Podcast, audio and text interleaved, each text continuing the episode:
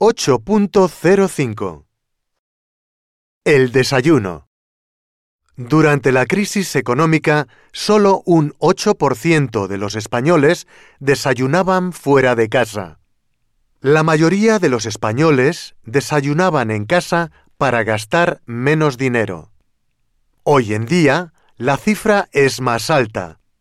Parece que en los últimos 12 meses ha habido un incremento del 3% en el número de personas que toma la primera comida del día en bares o restaurantes.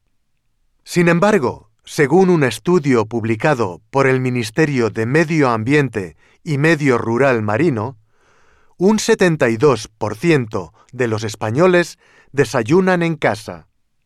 El 1,6% de la población dice que no desayuna nunca porque tiene prisa o no tiene hambre.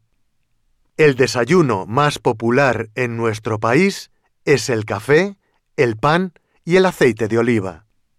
Un 75% toma café con leche cada mañana y el promedio de tiempo que se dedica al desayuno es de 13 minutos.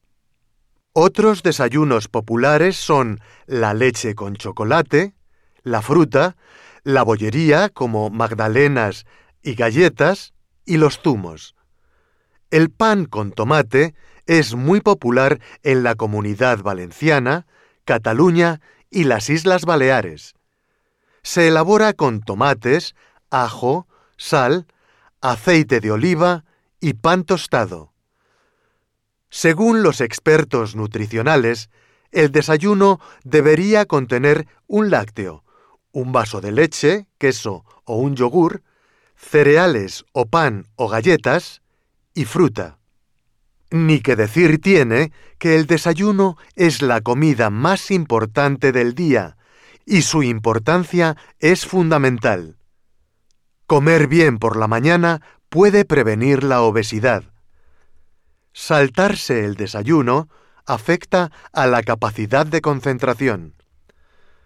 Si no desayunas bien, vas a sentirte cansado y no vas a poder concentrarte cuando estudies. En todos los países del mundo, desayunar bien está asociado con sacar mejores notas.